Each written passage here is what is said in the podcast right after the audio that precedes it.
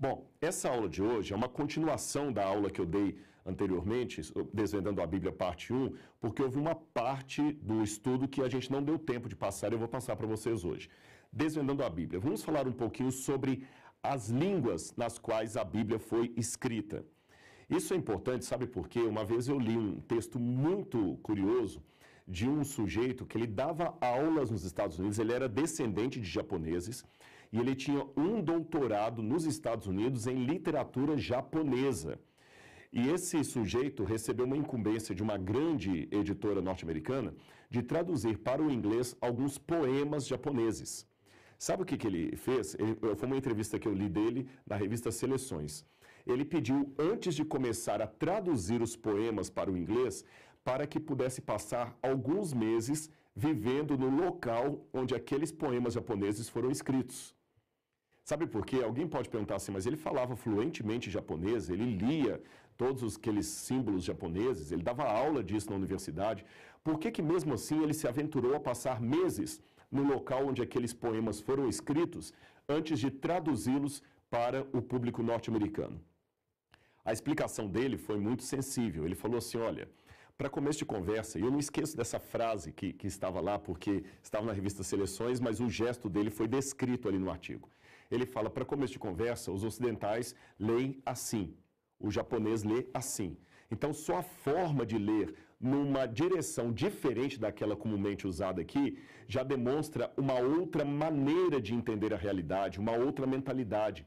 Não basta eu simplesmente pegar o poema e traduzi-lo. Eu tenho que explicá-lo para que as pessoas da América e do Ocidente possam entender o que aqueles japoneses do passado disseram. Aliás, ele até continua nesse artigo, comentando nessa entrevista, que seria importante até para um japonês entender a cultura daqueles poemas para poder compreendê-los de maneira uh, coerente.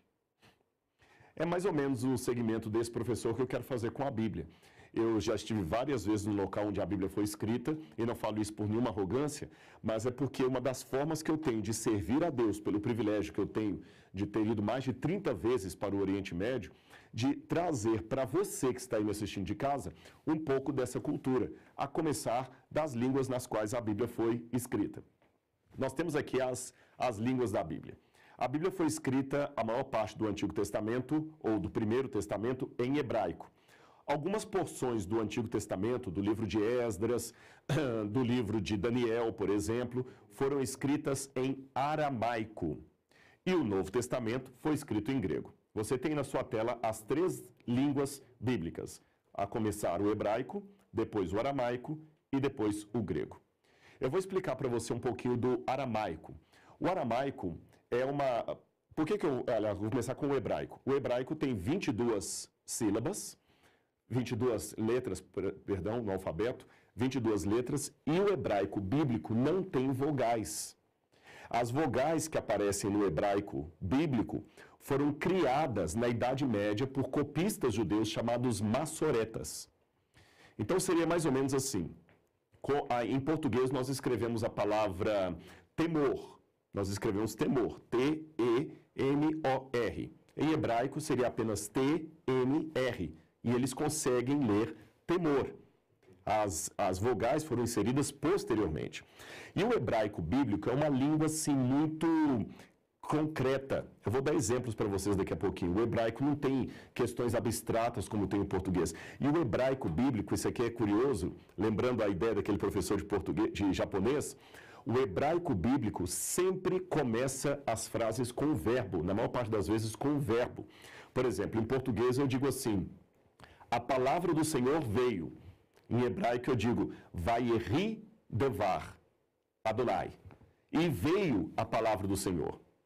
Só essa diferença de estrutura, enquanto em português nós dizemos a palavra veio, em hebraico eles preferem dizer e veio a palavra, colocando o verbo antes, mostra um gênio da língua hebraica que me ajuda a entender o próprio espírito da Bíblia Sagrada. Sabe por que, eu estou explicando isso para você? É que nós, ocidentais, nós temos uma cultura muito grega que valoriza demais a ideia, o pensamento, a razão, a lógica. Por isso que a gente começa as frases com a ideia, geralmente com substantivo. A casa tinha um parque. enquanto em hebraico eu diria: tinha um parque, a casa. Começa com ação. Eles tinham um acento muito mais forte no ato, na execução de um projeto, do que na ideia dele. É por isso que, diferente de uma mentalidade grega, a Bíblia não está em forma de manual.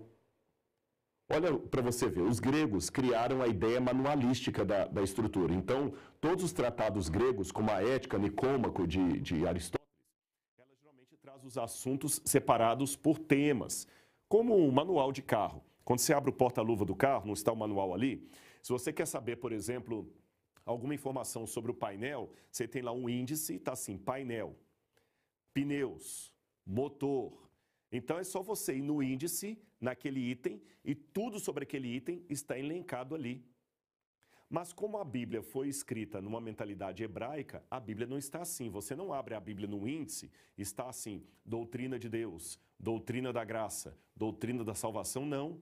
Olha como é que essas doutrinas são ensinadas na Bíblia. Através de ações. Por exemplo, como é que o amor é ensinado na Bíblia? Com atos de Deus amando o seu povo, fazendo um acordo com o seu povo e ensinando o povo a imitar o exemplo de Deus. Percebeu a mentalidade hebraica? Começa com a ação, não com a ideia. Se a Bíblia fosse escrita no Ocidente, na nossa mentalidade, a Bíblia não estaria em forma de histórias, a Bíblia estaria em forma de temas. Olha como é que a língua me revela até o gênio da própria Bíblia Sagrada. E o aramaico? O aramaico foi uma língua típica de um povo. A gente não sabe ao certo se era apenas um povo ou se eram vários clãs. A gente sabe que por volta de 1200 a.C., vários grupos nômades, seminômades e alguns fixos começaram a morar ali na região onde hoje é a Síria. A Síria, inimiga de Israel, ali vizinha de Israel, aquele país. Esse povo começou a morar ali perto do rio Eufrates ali, e aproveitando uma, um vácuo deixado pela queda do, progressiva do antigo Império Assírio, eles começaram a criar uma hegemonia ali, foram crescendo, crescendo, crescendo, depois dominaram a Babilônia, e depois que dominaram a Babilônia, a Babilônia dominou a Síria. E a Babilônia, quando dominou o mundo, a língua que esse povo ali falava passou a ser a língua da Babilônia. Que língua seria esta? o aramaico. O aramaico é muito parecido com o hebraico, é mais parecido com o hebraico do que o português com o italiano. Então, quando os judeus foram cativos para a Babilônia, eles ficaram 70 anos cativos ali, eles foram aos poucos esquecendo a fluência da língua hebraica. Eles começaram a adotar o aramaico como, como sua língua. O aramaico nessa época era a língua universal, como o inglês é hoje. Então, todos os tratados, todos os documentos internacionais eram escritos em aramaico.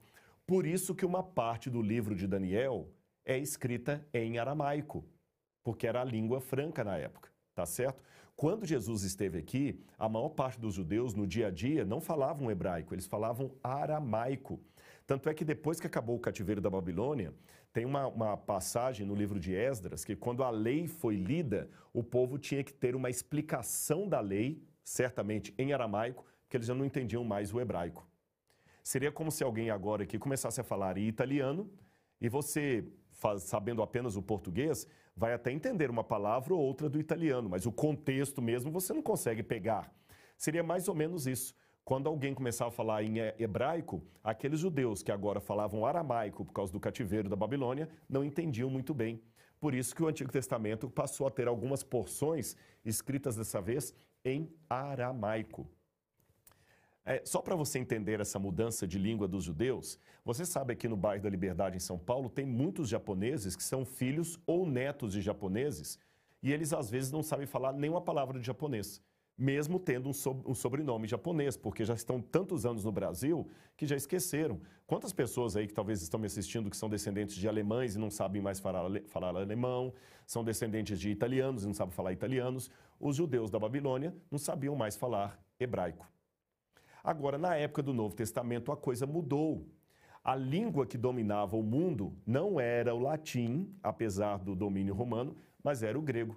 Por isso que o Novo Testamento vai ser escrito em grego, mas é um grego interessante. Gente chama de grego koiné, mas além de ser um grego koiné, que é um grego mais simples, mais fácil de entender, é um grego que está recheado de influências ah, hebraicas e aramaicas. Ou seja, mesmo escrevendo em grego, os autores do Novo Testamento estavam pensando em aramaico ou hebraico, aqueles que soubessem o hebraico. Agora eu vou mostrar uma curiosidade para você. Aqui na tela eu tenho um pedaço de um manuscrito grego da Bíblia encontrado em Qumran. Qumran é onde ficam os manuscritos do Mar Morto, onde eles foram encontrados. E ali eles encontraram também fragmentos de uma tradução do Antigo Testamento para o grego, que a gente chama de Septuaginta. Agora, a curiosidade vem aqui. Eu vou pedir o pessoal para colocar na tela. Vocês vão observar, mesmo quem não sabe ler grego, vai observar algumas curiosidades. Primeiro, as palavras não tinham separação entre elas, estão vendo? Eram todas escritas juntas. E essa seta vermelha que vocês estão vendo aí está apontando o nome de Deus no texto grego.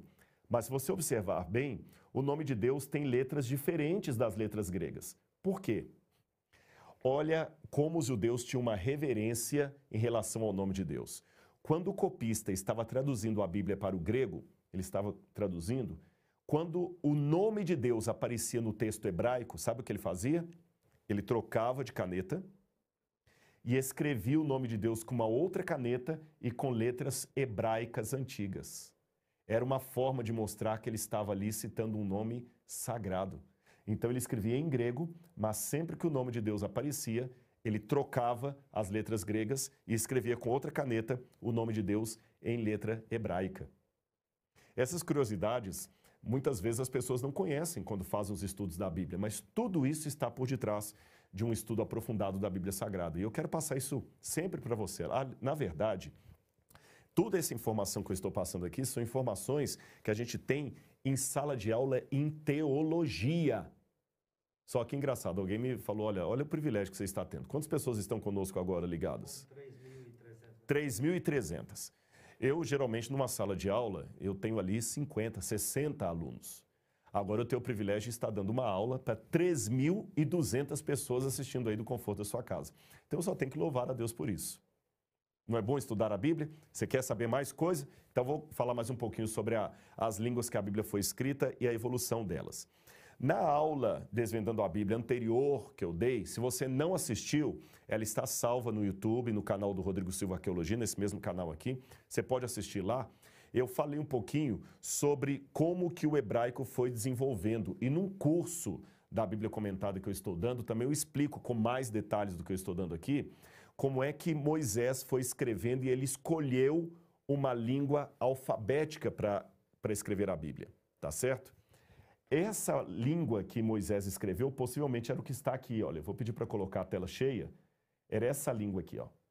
Depois, essa língua acabou usando caracteres as fenícios para escrever, são as letras do alfabeto fenício, que vão ser as mesmas letras do aramaico, Tá vendo? Foi evoluindo, evoluindo até virar esse hebraico quadrático que nós temos aqui, que é uma influência do aramaico. E aqui embaixo, nessa parte aqui que estão duas setas azuis, você tem o hebraico quadrático.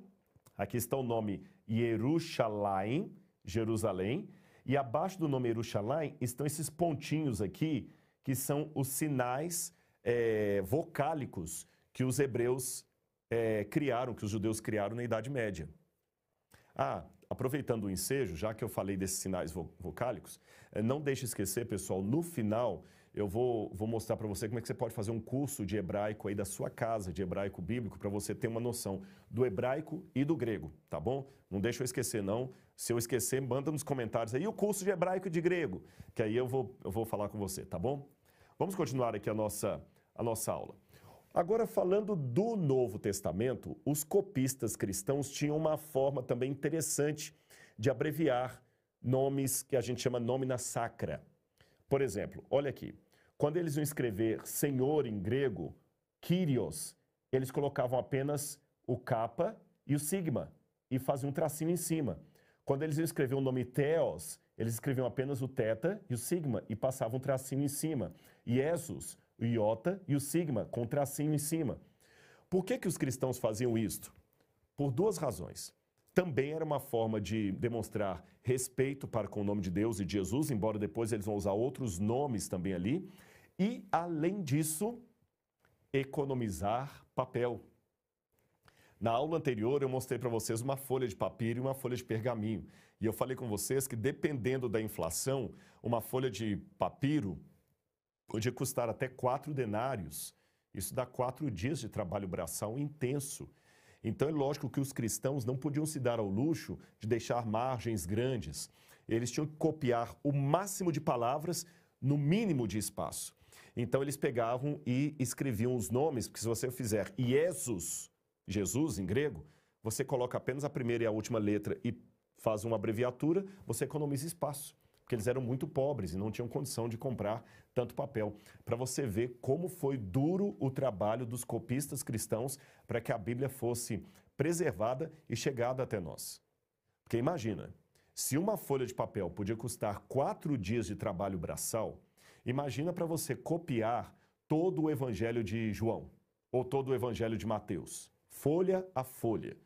E os cristãos tinham um imperativo de copiar aquilo, porque eles faziam livros e levavam para igrejas. Às vezes, as igrejas tinham apenas um único exemplar da Bíblia Sagrada. Aliás, aqui eu tenho um, um depoimento de Luciano de Samosata, que foi um escritor satírico, inimigo do cristianismo do segundo século. Então, o testemunho dele é interessante porque Luciano de Samosata era anticristão. Ele escreveu o livro A Passagem do Peregrino, onde ele conta de um, de um judeu que se converteu ao cristianismo e depois se desconverteu. E o Luciano de Samosata, que não tinha nenhum interesse em fazer propaganda do cristianismo, ele dá algumas informações históricas que me interessam de perto. E tem uma passagem, no, na, na, passagem do Peregrino, tem um texto onde Luciano de Samosata fala que os livros cristãos, as escrituras cristãs, eram lidas em alta voz no culto, na igreja. Sabe o que, que isso me ensina? Que eles eram tão pobres, como eu falei com vocês, era caro produzir um livro, não era como hoje, que você, olha o tanto de livro que tem aqui nessa estante, só para enfeitar aqui. Eles não tinham essa oportunidade de ter tantos livros assim de maneira tão, tão fácil. Então, para você produzir um livro, gente, era muito caro, era muito sacrifício, era tudo copiado à mão. Então, eles, eles tinham, às vezes, um único exemplar dos evangelhos ou das cartas de Paulo para serem lidos numa congregação. Às vezes acontecia a situação de haver uma única carta de Paulo que era lida numa comunidade, depois passava para outra, depois para outra, para outra, para outra, para que todo mundo pudesse ler ou pelo menos ouvir. Aliás, eu vou pegar minha Bíblia aqui e vou ler uma passagem para você que confirma essa informação histórica de Luciano de Samosata, que viveu no segundo século. Ou seja, o Luciano ele tinha acesso a situações que hoje nós não temos mais, porque ele conviveu com aqueles cristãos ali do segundo século.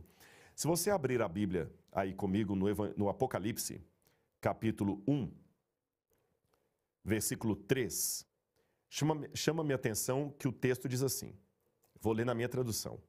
Bem-aventurado aquele que lê e bem-aventurados aqueles que ouvem as palavras da profecia e guardam as coisas nela escritas, pois o tempo está próximo. Dependendo da versão da Bíblia que você estiver em mãos, algumas Bíblias trazem assim: bem-aventurados aqueles que leem e aqueles que ouvem, no plural, aqueles que leem e aqueles que ouvem. Mas essa tradução está errada. A melhor tradução é essa que eu li, eu li a Ferreira Nova Almeida atualizada. Bem-aventurado aquele que lê, um só, e aqueles que ouvem. Porque muitas vezes, ou na maioria delas, havia apenas um dirigente do culto cristão que lia. Irmãos, eu vou ler para vocês a carta que Paulo enviou aos romanos. E todo mundo prestava atenção porque não era como hoje numa igreja evangélica, que cada um pode ir com sua Bíblia debaixo do braço e acompanhar, ou no celular, e acompanhar o pregador ali como quiser. Era muito caro ter uma Bíblia. Eu espero que essas informações que eu estou dando para você possam ajudar você a valorizar ainda mais a Bíblia que você tem em mãos. Sabe por quê? O mais curioso de tudo isso é que, além de ser cara a produção do Novo Testamento, os cristãos eram, em sua maioria, pobres, então eles tinham que fazer coleta de dinheiro para financiar uma cópia de um livro do Novo Testamento. Então, imagina que era difícil produzir um. Para piorar isso aqui, a Bíblia era proibida em Roma. Uh, Diocleciano, por exemplo, mandou queimar várias Bíblias e ele mandou destruir várias Bíblias sagradas. Várias, era proibido ter o Novo Testamento. Então, olha, era difícil fazer uma cópia manuscrita de um texto porque era muito caro. Os cristãos eram, em sua maioria, pobres, não tinham condição de pagar por cópias. E, para piorar, as poucas cópias que eles tinham, muitas eram destruídas. Agora, quer ver o milagre de tudo isso? Quando você faz uma lista das cópias dos livros que nós temos da Antiguidade Clássica, chama minha atenção que o livro mais que nós temos maior quantidade de cópias dele é a Ilíada de Homero.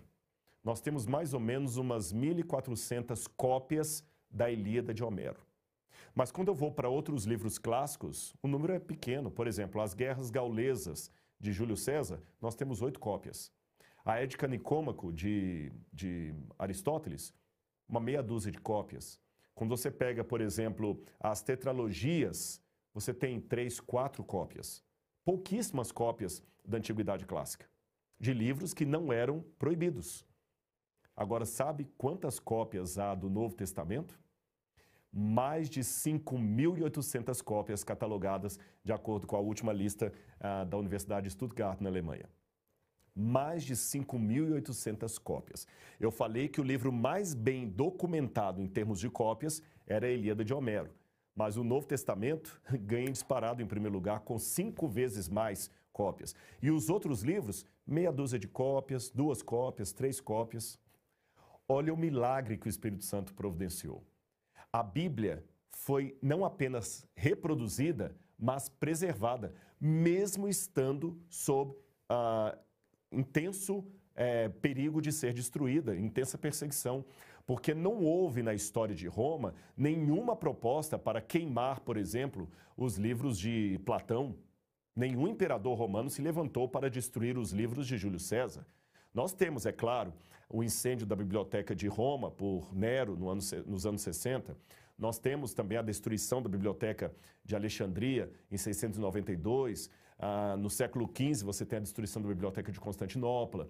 Mas eu digo assim: o único livro da Antiguidade Clássica que foi ele individualmente perseguido, destruído deliberadamente e proibido foi a Bíblia Sagrada. E, ironia das ironias, é o livro que tem o maior número de cópias manuscritas em grego de todo o mundo. E se eu somar essas mais de 5.800 cópias em grego as traduções mais antigas da Bíblia para o siríaco, para o copta, para o latim, aí o número de cópias da Bíblia ou do Novo Testamento supera a 24 mil. Que coisa maravilhosa, não é mesmo? Como a palavra de Deus foi preservada. Mas ao mesmo tempo que eu enalteço o milagre, eu enalteço também a fidelidade daqueles cristãos primitivos que deram toda a vida e todos os seus recursos e esforços para que você hoje pudesse ter a Bíblia no seu celular e eu pudesse estar dando essa aula para você. Agora, já que eu falei um pouco do hebraico e da natureza do hebraico, acho que compensa eu dar alguns exemplos para vocês, que eu mencionei muito rápido, assim, que o hebraico é uma língua concreta, que ele começa geralmente pelo verbo, lembra isso aí? Eu vou mostrar para você alguns exemplos, como é que o hebraico, ele tem uma maneira de, de, de se expressar, e uma das coisas que eu quero até aproveitar para aos poucos ir esclarecendo para as pessoas, que é um projeto antigo, seria uma espécie de explicação de expressões idiomáticas da Bíblia. Eu vou explicar isso para você antes de mostrar os exemplos do quadro. É, você sabe que tem uma, uma frase em latim que diz tradutor e traditório. O tradutor é um traidor. É uma frase injusta, porque se não fosse o papel do o esforço dos tradutores, a gente hoje estaria em maus lençóis. Então, os tradutores recebem aqui a minha homenagem, o meu abraço. Mas essa versão eh, italiana do tradutor e traditória, ela reconhece que às vezes há situações que é difícil você traduzir. Por exemplo, se alguém de vocês aí for músico ou poeta, você sabe que poesia não se traduz, muito menos música. Você faz uma versão da música. Porque há coisas que você diz no idioma e quando vai passar para o outro, eh, não dá o mesmo sentido. Imagina, por exemplo, se eu dissesse em inglês, ah, tem pena de quem tem pena. Como é que você traduz isto? Não faz muito sentido, né? Tem pena de quem tem pena. Como é que você traduz isso para o alemão, para o inglês? Em português, o, a, o trocadilho dá certo. em inglês já fica meio, meio difícil traduzir. Sem contar que cada país, cada cultura, cada época tem a sua expressão idiomática específica daquele lugar. Por exemplo, quando eu digo que está chovendo muito em inglês, eu digo It's rain dogs and cats. Traduzindo ao pé da letra, está chovendo cães e gatos. Em português nós não falamos assim. Nós dizemos, ah, está chovendo canivete, está caindo um toró, como fala lá em Minas Gerais. Mas em inglês é está chovendo cães e gatos. Agora, quando você vai fazer uma tradução de um texto, principalmente sendo o texto sagrado, e aparece uma expressão idiomática, aí você fica num dilema. Por que, que fica num dilema? Porque se eu estou traduzindo um texto em inglês e lá está dizendo It's rain dogs and cats, está chovendo cães e gatos, e eu traduzo está chovendo muito, eu fiz uma versão porque eu não traduzi a palavra cão nem gato. Eu traduzi apenas, eu coloquei ali é, é, é, um, um advérbio. Está chovendo muito. Eu fiz uma tradução livre.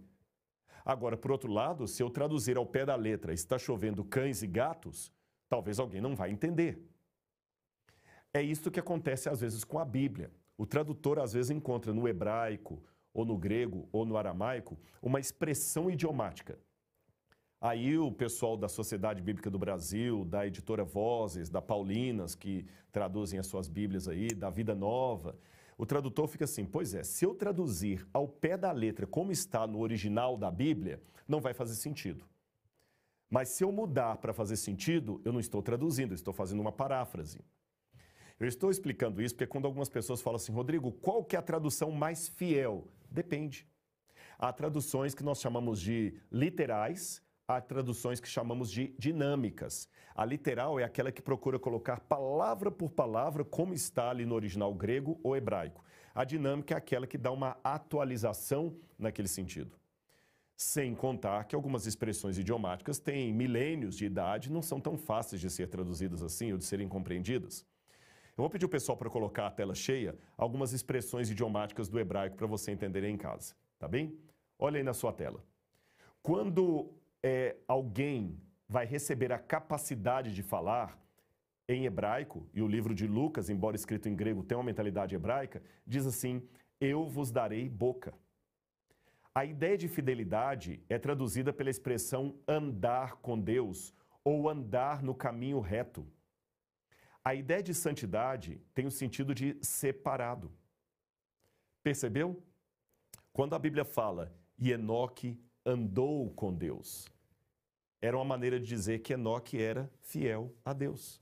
Quando Deus diz assim, este é o caminho, andai nele, é uma forma hebraica de dizer sejam fiéis. Curioso isso. Até os pontos cardeais.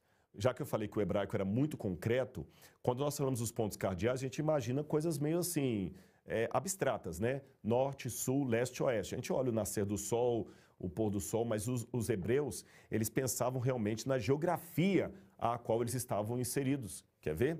Olha aí na tela cheia. Quando vai falar sul em hebraico é a palavra Negev. Negev é o deserto que ficava ao sul de Jerusalém. Quando você vai falar norte, você vai falar Safon em hebraico, porque o monte Safon, ou Jebel Acra, ficava ao norte. Quando eles queriam dizer oeste, eles simplesmente falavam Yam, que significa mar, porque o mar Mediterrâneo fica a oeste. E quando eles querem falar leste, eles falavam Keden. Keden literalmente significa nascente do sol. É por isso que, em algumas Bíblias, traz assim: E Deus plantou um jardim no Éden, na banda do Oriente, porque no hebraico está Keden. Outras traduções colocam assim: e Deus plantou um jardim do Éden ao lado leste. Outras colocam assim: ao lado do Oriente. É, em Apocalipse, capítulo 7, quando fala do anjo que sobe do sol, do nascente do sol, para selar os 144 mil. Aliás, imagem esta que também aparece em Ezequiel, quando fala que vem um anjo com um tinteiro do nascente do sol também está usando a expressão Kedem, quer dizer, vem do Oriente ou do Leste, se você preferir. É assim que eles colocam a, a, as questões é, geográficas, a, a rosa dos ventos. Olha outra importância, outra situação importante de se conhecer a língua. Eu quero ler uma passagem com você aqui da Bíblia também, vou pegar aqui o livro de Gênesis, capítulo 2, quando fala que Deus iria criar Eva para Adão.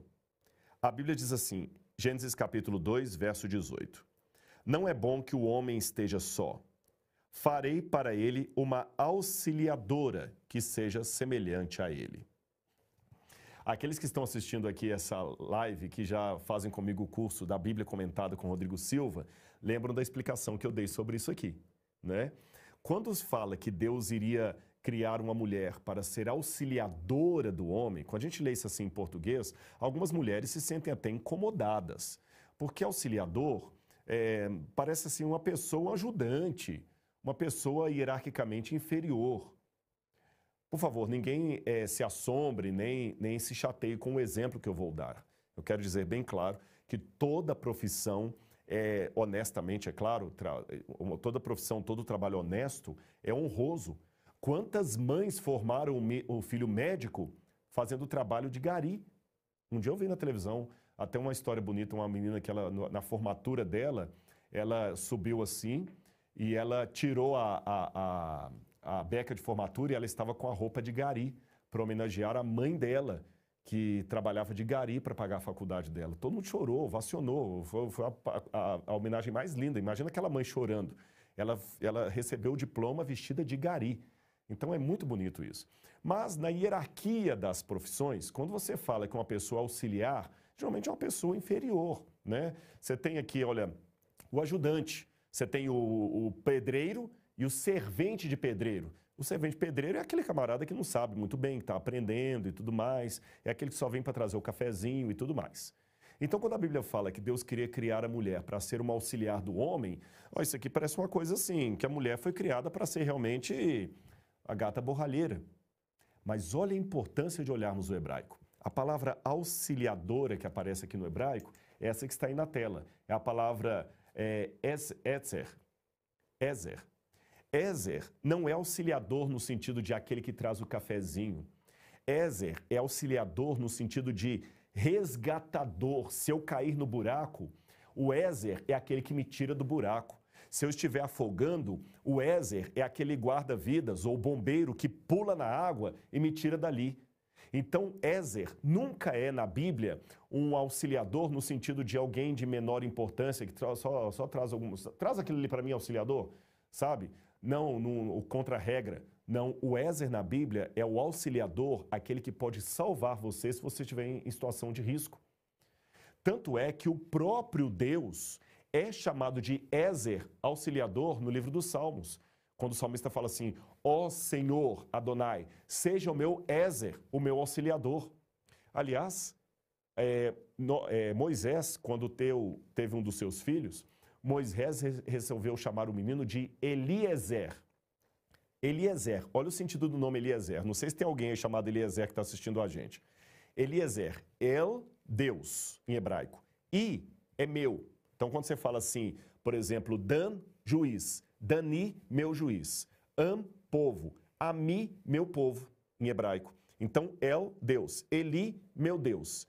Eli, Ezer, meu Deus é auxiliador é resgatador. Então, quando a Bíblia fala que Eva foi chamada para ser a auxiliadora do homem, longe de pejorar o papel da mulher, estava enaltecendo. Agora veja aí na tela cheia é, a pergunta de Jesus em João, quando Jesus pergunta a João, a Pedro, Pedro, tu me amas? E Pedro fala, Senhor, eu te amo. E Jesus pergunta de novo, tu me amas? Sim, Senhor, eu te amo. Pedro, tu me amas? Senhor, tu sabes todas as coisas. É interessante que quando a gente vai olhando isso no grego, os verbos para amar são diferentes. É, Jesus pergunta para Pedro assim: Simão, Iodano, agapas me? Simão Pedro, tu me amas? Note que o verbo é agapas. Aí Pedro responde: Si oidas roti filose. Tu sabes que eu amo o Senhor, mas aí o verbo é filo. Aí Jesus fala: Bosque ta arniamu, é, apacenta as minhas ovelhas. Quando a gente estuda isto no grego, você vê que os verbos são diferentes. E se são diferentes, é que pode ter uma explicação melhor sobre isso e talvez a tradução não alcance. Bom, agora que eu já passei essas curiosidades, vamos responder uma pergunta básica. Quem escreveu a Bíblia? A começo de conversa, você sabe que a Bíblia não foi escrita por uma só pessoa. Foram mais de 40 autores que viveram em ambientes e situações muito diversificadas, uma em relação à outra. Então vamos aqui na, na tela, vamos ver aqui os cerca de 40 autores que escreveram a Bíblia Sagrada. Quem eram? Nós temos pastores, não pastores religiosos, pastor evangélico, eu digo pastores de ovelhas ou cabras. Nós temos reis, nós temos pescadores, nós temos camponeses, nós temos um médico, pelo menos, Lucas, nós temos um coletor de impostos, que seria Mateus, nós temos um boiadeiro. E onde esses diferentes homens escreveram a Bíblia? Bom, uma parte da Bíblia foi escrita em Roma, na Itália, outra parte foi escrita em Jerusalém, outra parte na Babilônia, outra parte na Pérsia, que seria o atual Irã, outra parte na Grécia, outra parte na atual Turquia. Então a Bíblia foi escrita em lugares bem diferentes. E o Antigo Testamento provavelmente começou a ser escrito por volta de 1400 a.C. e terminou de ser escrito por volta de 400 a.C. Então, nessa, é, é, nessa linha do tempo aqui, nessa linha cronológica, eu tenho um período de mil anos que foram necessários para a produção do Antigo Testamento. Aí houve um hiato de aproximadamente 400 anos de silêncio em que nenhum profeta se manifestou na terra de Israel. Esse silêncio só foi quebrado quando João Batista começa a pregar a, a vinda de Cristo. Aliás, a bem da verdade, antes de João Batista, uma pessoa aqui e acolá podia ser tomada de espírito profético. O Evangelho descreve isso. Por exemplo, quando Jesus nasceu, é perdão, quando Jesus foi gerado na barriga de Maria, Isabel, parente de Maria, a mãe de Jesus, sentiu que aquele era o Messias, porque o João Batista começou a mexer na barriga dela. E quando Jesus finalmente nasceu e foi levado por Maria e José até o templo, nós temos Ana e Simeão que vieram e fizeram uma profecia ali nas escadarias do templo. Mas, a rigor, um ofício profético que nós temos conhecimento foi o de João Batista, que apareceu pregando no deserto da Judéia. Porém, os primeiros livros do Novo Testamento começam a ser escritos por volta do ano 45, 49, talvez o ano 49.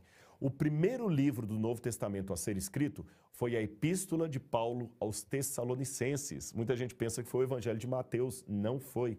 O primeiro livro do Novo Testamento a ser escrito foi a Epístola de Paulo aos Tessalonicenses.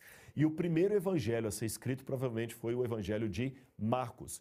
E o último livro do Novo Testamento a ser escrito, qual foi? Apocalipse? É errado. O primeiro, o último livro do Novo Testamento a ser escrito foi provavelmente o Evangelho de João ou as cartas do apóstolo João, por volta do ano 96 uh, ah, de nossa era. Então você tem, dividindo o Antigo e o Novo Testamento, o evento, a vida de Jesus. Está didático para você? Você está conseguindo entender tudo isso? Agora, uma coisa que eu quero passar para vocês também, quem está fazendo comigo a, a, a, aula da Bíblia comentada, eu gastei mais tempo nesse slide aqui, mas vou dar apenas uma passada geral para você entender uma coisa que eu acho que é importante para ficar didático a formatação da Bíblia para você. Como os livros estão elencados na Bíblia, tá bom? Qual é a lógica dos livros? Será que ela segue uma lógica de cronologia, de história, ou apenas por etapas, por assuntos? ou por ordem cronológica de produção literária?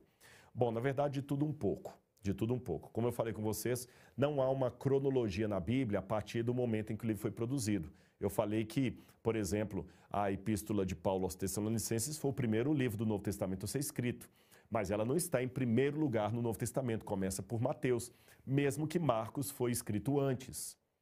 Então, é mais ou menos esta a lógica dos livros da Bíblia. Olhem na sua tela, em tela cheia, nós vamos imaginar que a Bíblia é como se fosse uma grande biblioteca. E os livros estão arranjados ali mais ou menos por uma ordem histórica e de assuntos. Se você pegar o, a primeira prateleira, desde o Gênesis até o livro de Esther, você tem aqui um resumo da história do povo de Israel ou até antes do povo de Israel, da própria humanidade. Por quê? Com o livro do Gênesis começa a criação do céu e da terra, quando Deus cria a humanidade. Depois, os próximos livros vão contando a história de Abraão e, a partir de Abraão, como começa o povo hebreu. Aí vem o povo no deserto até se assentar na terra prometida. Então, as leis de Moisés são dadas aqui nos livros chamados Pentateuco. Depois, quando o povo de Israel chega à terra prometida e começa a conquistá-la, aí vem os livros históricos. Então, os cinco primeiros livros são a origem da humanidade, a origem do povo hebreu e as leis de Moisés para o povo hebreu, tá certo? Depois, na parte histórica, começa desde que o povo se assenta na terra prometida, com Josué, depois, quando o povo passa a ser governado pelos juízes, e aí tem um parênteses para contar a história de uma família, a família de Ruth e Noemi. Aí o povo de Israel, que aqui era governado por juízes, pede ao juiz Samuel que eles queriam ter um rei para si. Samuel foi contra a ideia de terem um rei, mas o povo insistiu tanto, insistiu tanto, que Samuel acabou, orientado por Deus, ungindo um homem como rei. E o primeiro rei de Israel foi Saul. Aí essa parte verde aqui conta a história da monarquia de Israel. Primeiro uma monarquia unificada, depois teve uma briga depois da, da vida de Salomão. O filho de Salomão brigou com Roboão e Roboão se tornou rei do reino do norte e é, é, Jeroboão, perdão, se tornou rei do reino do norte e Roboão, rei do sul. O norte tinha como capital Samaria, o sul Jerusalém. Então toda essa história, desde a, un, a unção de, de, de Saul como primeiro rei de Saul, até o último rei é contada nos livros de Samuel, Samuel, Reis, Reis, Crônicas, Crônicas. Então, do Gênesis até aqui, eu tenho toda a história de Israel desde Abraão até quando eles vão para o cativeiro da Babilônia. Aí, quando o pessoal passa 70 anos no cativeiro da Babilônia, 70 anos depois eles saem do cativeiro e vão reconstruir Jerusalém e o templo que estavam destruídos. Aí é a história que está relatada no livro de Esdras, Neemias e Esther.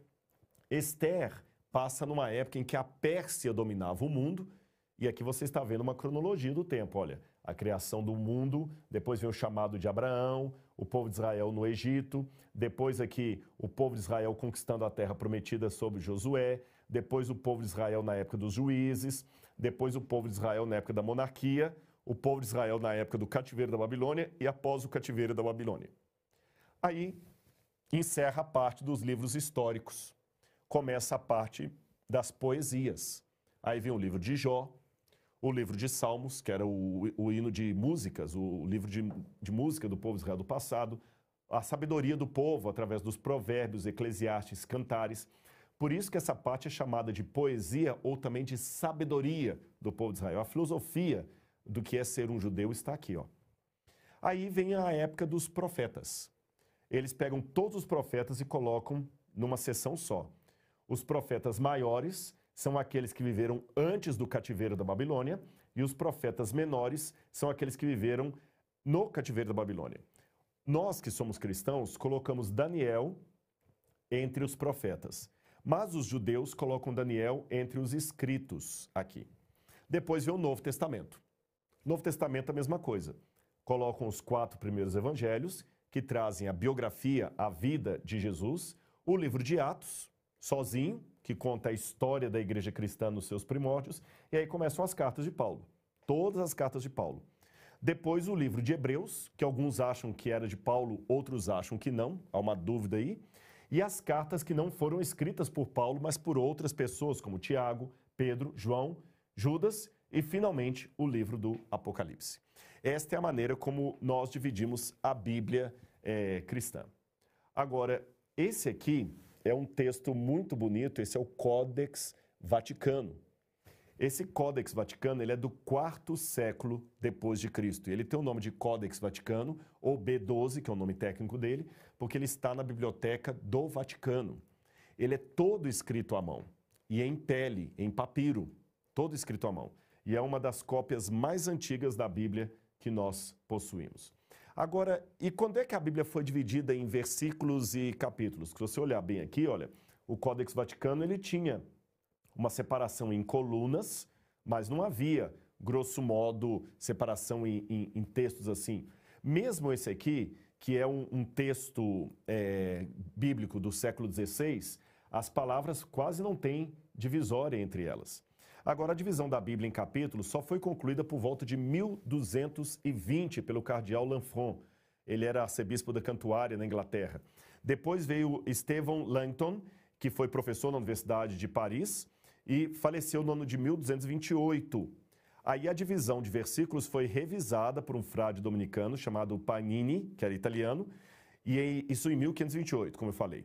E o tipógrafo Roberto Stiene Stefano, um protestante, em 1555, foi quem concluiu a obra de revisão e divisão é, da Bíblia para ser impressa. Você sabe que a Bíblia foi o primeiro livro a ser impresso no Ocidente. O curioso é que o filho dele é que continuou o trabalho do pai. E tem uma, uma expressão nos diários do, do filho dele, desse projeto, isso foi em 1594, que o filho fala que ele foi dividindo os versículos da Bíblia inter equitandum. O que, que é inter equitandum? Alguns entendem que esse inter equitandum significa que ele ia fazendo a divisão da Bíblia enquanto estava montado a cavalo em viagens. Alguns concluem que foi por, pelo fato de, de, alguns versos da Bíblia terem sido feitos assim no lombo de um cavalo enquanto estava ali é, cavalgando, que fez com que algumas divisões não ficassem assim tão lógicas, tão nítidas, tão claras. Quer um exemplo? Quando você vai, por exemplo, para Gênesis capítulo 31, versículos 48 e 49, está assim na Bíblia, olha. Então disse Labão: Este montão seja hoje por testemunha entre mim e ti por isso se lhe chamou Gileade. E Mispa, porquanto disse: Atende o Senhor entre mim e ti. Veja, é, dividir Gileade e Mispa entre dois versos não fez muito sentido, porque o, no, o monte tinha dois nomes. Era para deixar num versículo só. Então eu estou admitindo para você aqui que a divisão em versículos da Bíblia tem muitos probleminhas ali, muitos defeitos.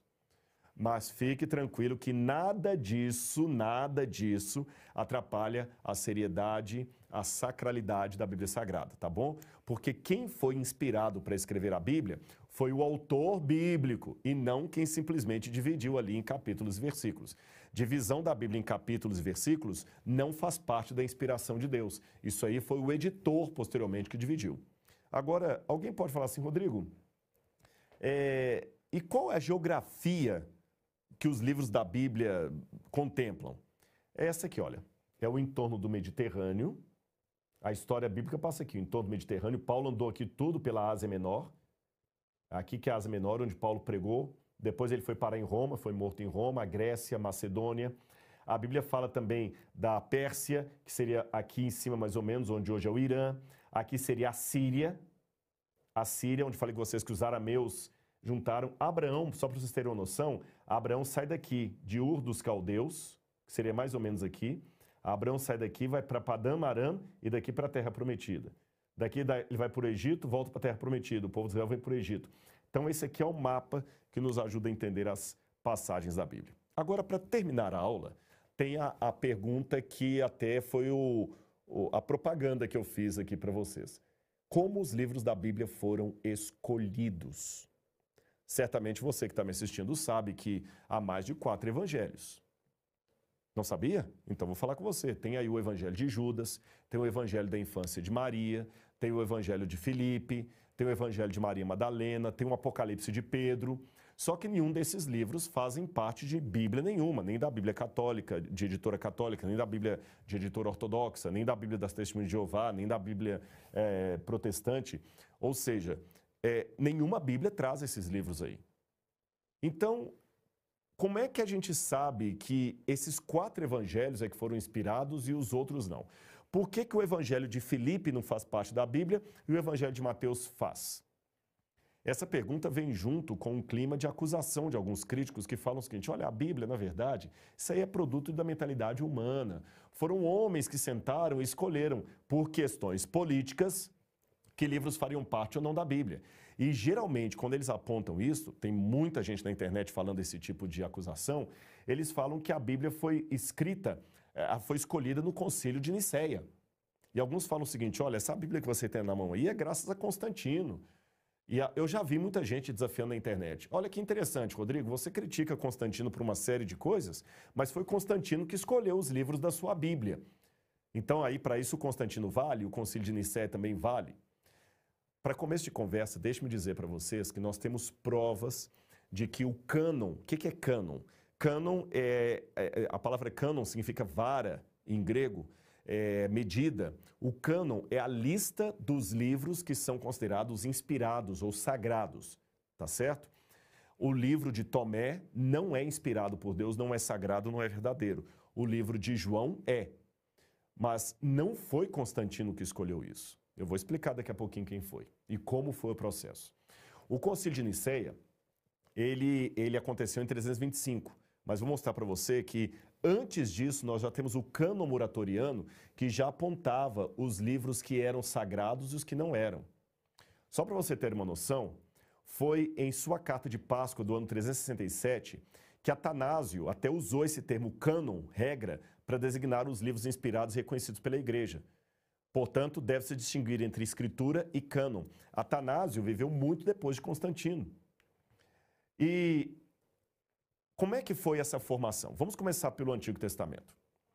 É, existe uma lenda que diz que houve uma grande sinagoga na época de, de, de Esdras, que os, os rabinos juntaram na época de Esdras e escolheram que livros seriam sagrados e que não seriam. Mas hoje, a maioria absoluta dos historiadores considera isso uma lenda.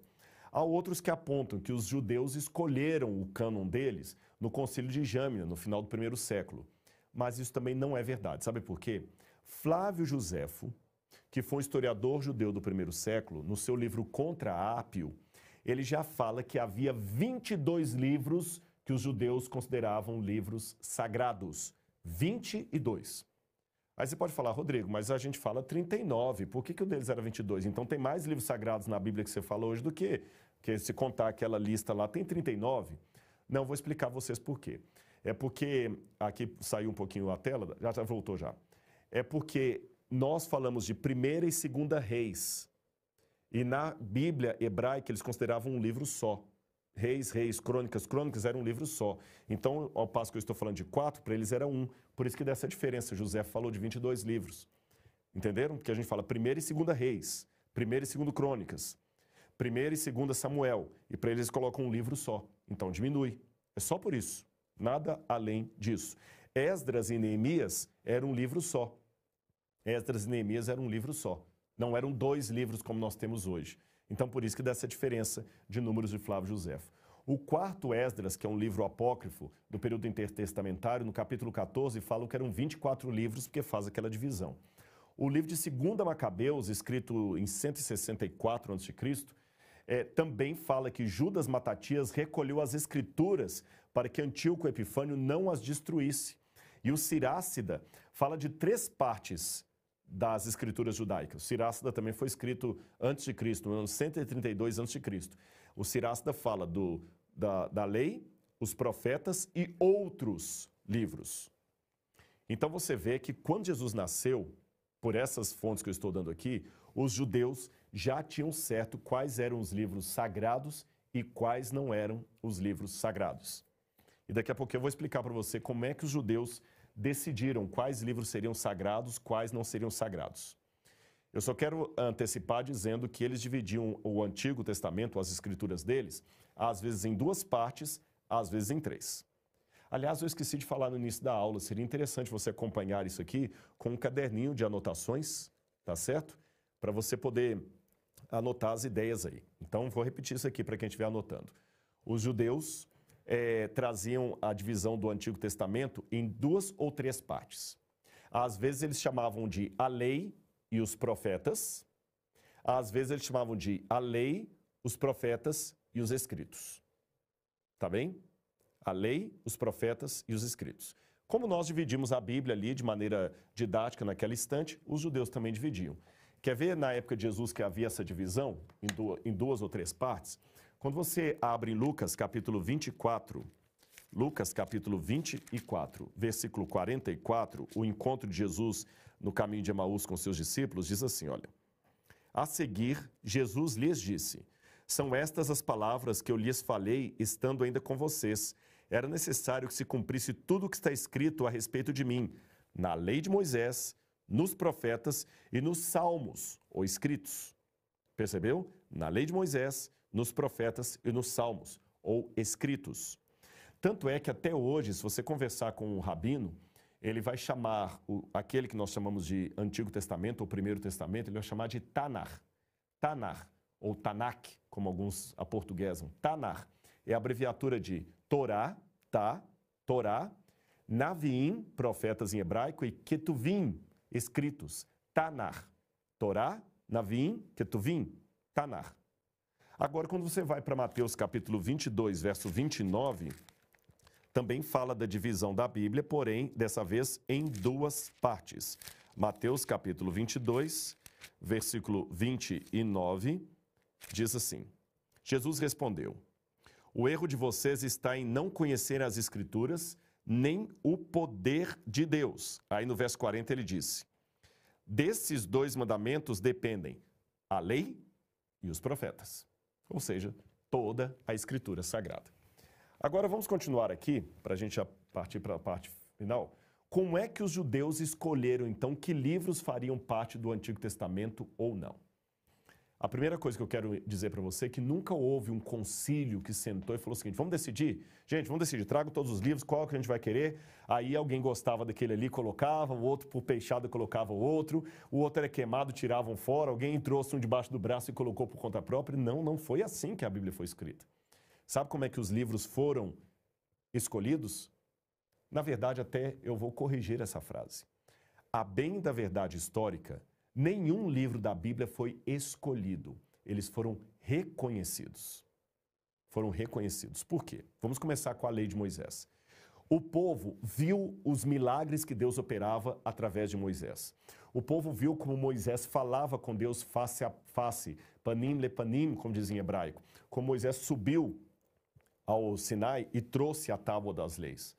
Então o povo sabia que Moisés era homem de Deus, era profeta de Deus.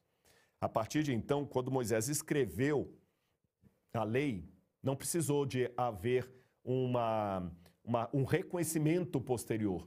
As pessoas já sabiam que o que Moisés estava escrevendo era palavra de Deus. Aliás, o próprio Moisés já sabia que o que ele estava escrevendo era palavra de Deus, porque Deus falou com Moisés: tudo que eu te mostrar, põe por escrito no livro da lei. Então, a primeira coisa que você tem que entender é que o, o profeta, o verdadeiro profeta, ele recebia a incumbência de Deus para escrever, então ele já sabia que estava escrevendo Bíblia. E o povo que convivia com aquele profeta reconhecia nos atos dele as características de um profeta verdadeiro. A partir daí, quando aquele profeta e aquele povo morriam, aí sim a geração que chegava depois recebia por tradição e testemunho da geração anterior que aquele era um livro sagrado. Aí Deus chamava outro profeta, um, na época do, por exemplo, dos, dos juízes, Samuel, e mandava escrever um texto. Samuel sabia que estava escrevendo palavras de Deus, que ele era profeta de Deus e o povo reconhecia. Então aqueles livros foram sendo acrescentados. Assim, o cânon da Bíblia foi sendo acrescentado aos poucos. Nunca houve uma reunião de pauta para decidir o que, que fica e o que, que cai fora. Quando havia reuniões ou concílios, como o de Jâmina ou qualquer outro, era apenas para ratificar, confirmar a tradição, uma vez que livros espúrios estavam tentando entrar no cânon, mas não eram reconhecidos pela, pela comunidade. Tá certo?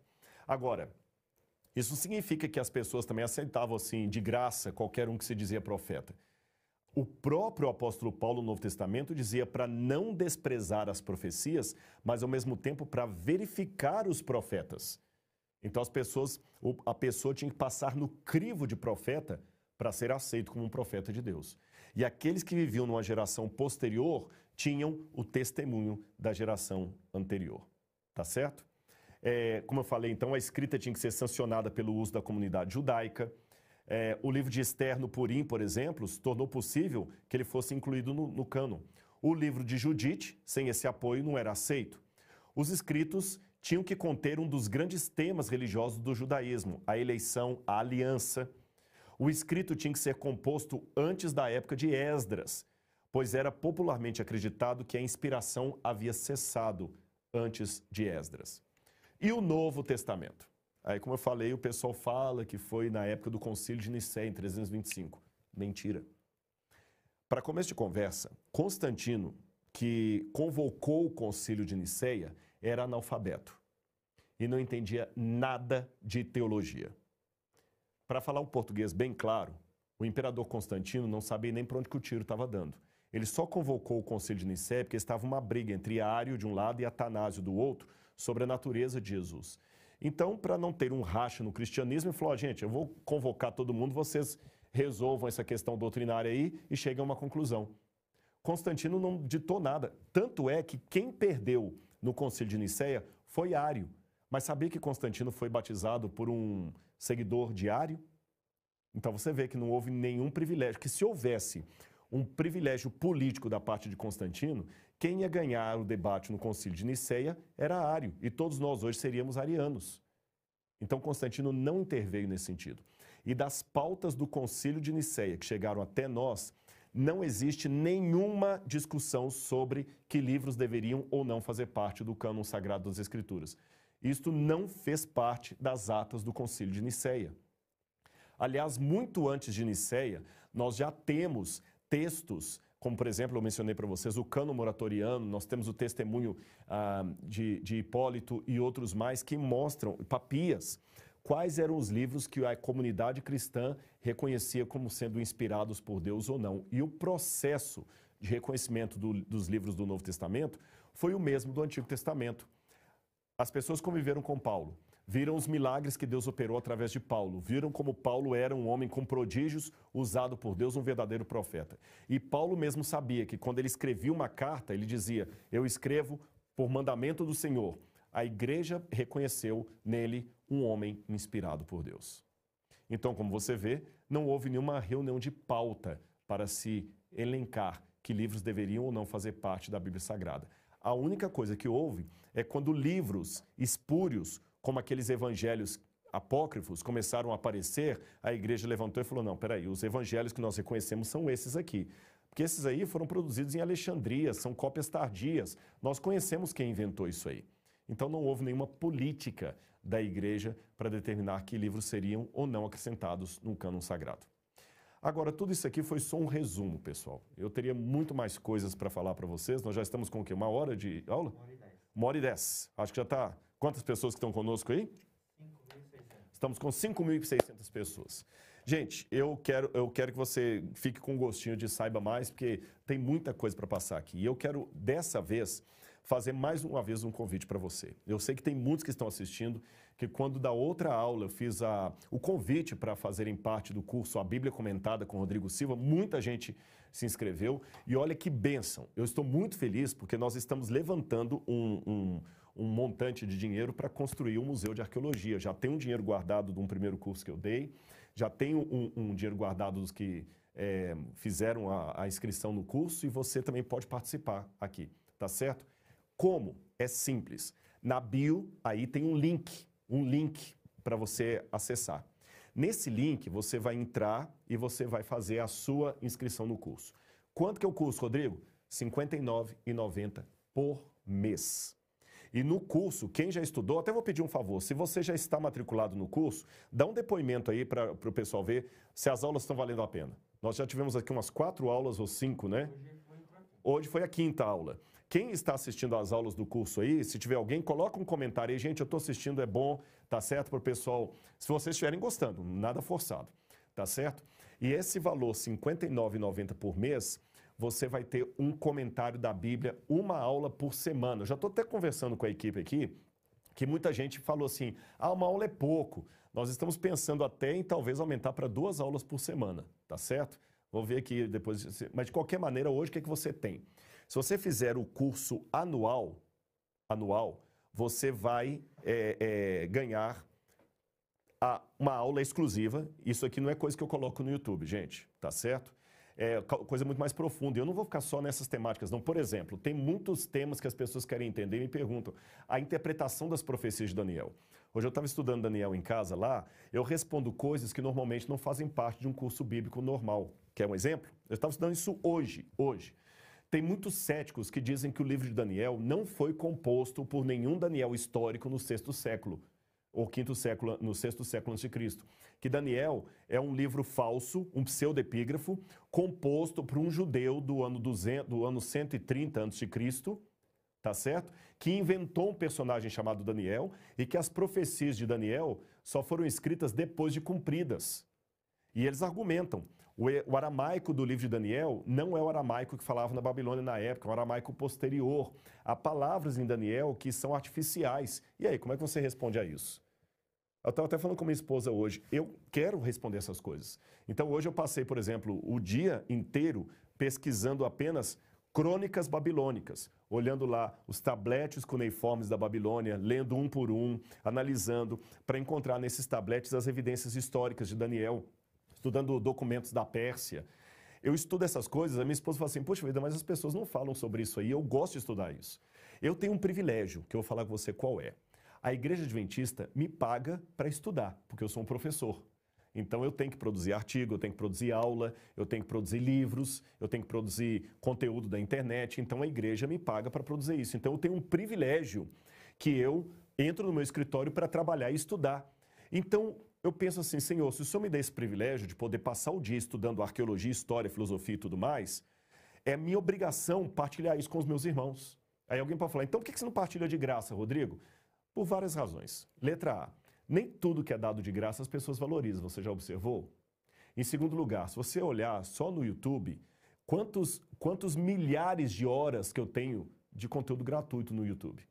Só que eu tenho que valorizar o cenário, para a gente poder ter uma coisa mais profissional, que não seja só com o meu, meu celular dentro de casa, a gente tem que ter gastos. Aqui o colégio compra as câmeras, paga o pessoal para estar aqui filmando. A gente quer construir um museu para ter um lugar adequado para você vir aqui ver com seus próprios olhos peças que eu só imagino. E de mais a mais, convenham comigo.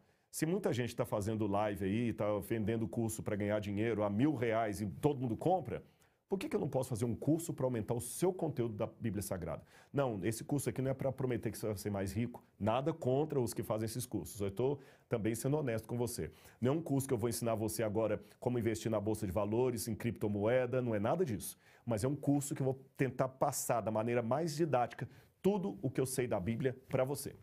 Tá bom? Um comentário exaustivo. Estou no Gênesis, depois Êxodo, Levítico, Números, livro por livro. E tem uma coisa, eu quero agradecer, eu quero agradecer, porque a Casa Publicadora Brasileira, eu, eu, eu mandei uma mensagem para eles, o NASP mandou aqui, que a editora Agape, quando nós fizemos o outro lançamento, a editora Agape deu 100 exemplares do e-book para os 100 primeiros que se inscrevessem. Vocês se lembram disso? 100 exemplares do e-book, é, a Bíblia de Aleph a Ômega a Casa Publicadora Brasileira também disponibilizou 100 exemplares de e-book do meu livro Escavando a Verdade, a Arqueologia e as Maravilhosas Histórias da Bíblia Sagrada. Então, os 100 primeiros que fizerem a assinatura anual, tá bom? Eu não sei se você está entre os 100 primeiros, alguns já estão fazendo aí. Corre e faz, já clica lá. Os 100 primeiros vão ganhar, além das aulas, o e-book gratuito da Escavando a Verdade, apagou aqui, Escavando a Verdade, tá bom? Os 100 primeiros, os 100 primeiros, muito obrigado, Casa Publicadora Brasileira. Então, os 100 primeiros vão ganhar o e-book do Escavando a Verdade. Além disso, quem fizer assinatura anual vai ganhar também um curso de hebraico, um curso de hebraico que já está pronto, um curso de grego que nós estamos montando, um curso sobre a Bíblia e o dinheiro. É interessante esse curso, esse não será dado por mim não, mas vai estar aí com vocês também. E, além disso, também um curso de arqueologia. Então, olha, quatro coisas. Você vai ganhar ah, um curso de hebraico, que já está lá no ar, um curso de grego, que nós estamos montando, um curso de arqueologia, várias aulas de arqueologia, e faltou um que eu falei, a Bíblia e o dinheiro. E os 100 primeiros também vão ganhar um e-book do Escavando a Verdade. Isso para os que assinarem a Bíblia anualmente, tá bom? Você vai fazer 12 parcelas de R$ 59,90. Ah, Rodrigo, não, mas eu estou apertado, eu quero ver primeiro se o negócio é bom, só quero assinar por um mês. Não tem problema, você pode assinar por um mês. Aí você assina por um mês, você vai ganhar as aulas, que toda semana, toda quarta-feira, toda quarta-feira às 20 horas, entra uma aula inédita e vai ganhar também o curso de arqueologia, que também são as aulas gravadas aí para você. Ah, Rodrigo, mas vem cá, você falou que já deu aí quatro ou cinco aulas. Não tem problema, você não perdeu. Por quê? As aulas vão ficar linkadas lá na plataforma, então você pode assistir, assistir de novo. Se você quiser fazer uma assinatura para toda a família, pode. Já pensa o seguinte: não vou fazer uma assinatura e todo mundo aqui em casa assiste junto na tela do computador. Pode também, por que não? Eu preferiria que cada um fizesse uma, porque aí ajuda no museu. Né? Eu preferiria que cada um fizesse uma, assim você vai estar contribuindo para construir esse museu. E, gente, eu poderia vir aqui, sinceramente, olha, eu sou um brasileiro nato. Eu amo meu país. Eu já tive convites para trabalhar fora do Brasil lecionando. Já tive. já tive universidades fora do Brasil que me chamaram. Mas eu, eu quero ficar aqui. Eu falei com a minha esposa, eu amo o Brasil. Hoje eu não tenho vontade de sair daqui para morar fora mais. Falei isso com ela ontem e ela está ouvindo aqui. É, sabe por quê? É, lá fora tem muitos. Aqui no Brasil tem poucos que falam essas coisas. Então eu prefiro estar aqui, falando para os meus irmãos de fala portuguesa, procurando, para aqueles que não têm acesso a outros idiomas, a outras ferramentas, trazer tudo para você aqui. Então corre lá, assine. E de quebra, esse meu sonho de construir um museu, esses dias um aluno colocou um vídeo aí, o sonho do Rodrigo Silva. Esse sonho que eu tenho de construir um museu não é um museu meu não, viu? Nós temos mais de duas mil peças arqueológicas aqui, nenhuma delas me pertence. Muitas delas foram doadas para mim, mas eu doei todas para o NASP. Um, um, colecionador me doou várias moedas romanas, eu passei tudo para o NASP, não fiquei com nenhuma. Por quê? Porque eu acho que essas peças arqueológicas vão ter um papel social muito mais relevante se elas estiverem numa exposição de um museu, podendo ser visitados por todos, do que guardado na minha casa dentro de, um, de uma gaveta ali, ou apenas para eu poder ver.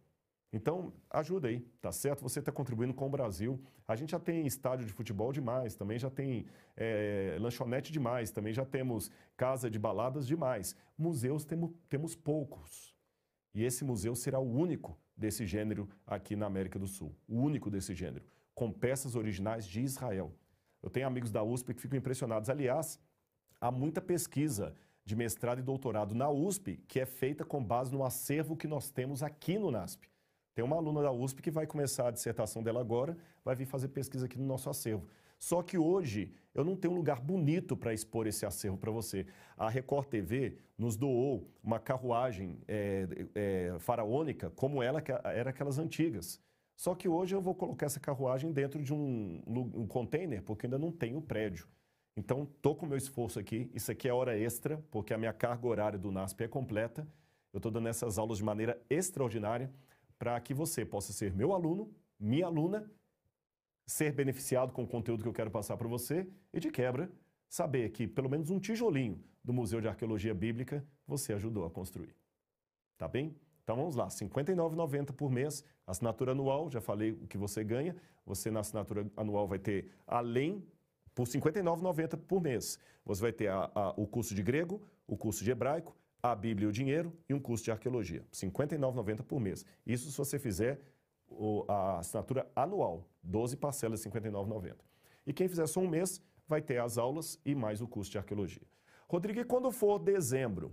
Ah, pode ficar tranquilo, meus amigos, tem tanta coisa da Bíblia que se você quiser, nós vamos renovar essa assinatura e vamos continuar, porque eu quero passar a Bíblia toda com você, com calma, explicando muito mais coisas que aqui eu não pude explicar, porque aqui ainda tinha outros slides, eu parei. Mas lá na aula não tem problema, que se eu parar aqui por causa do tempo, as aulas são de 50 minutos aproximadamente, se eu parar, a gente continua na aula seguinte.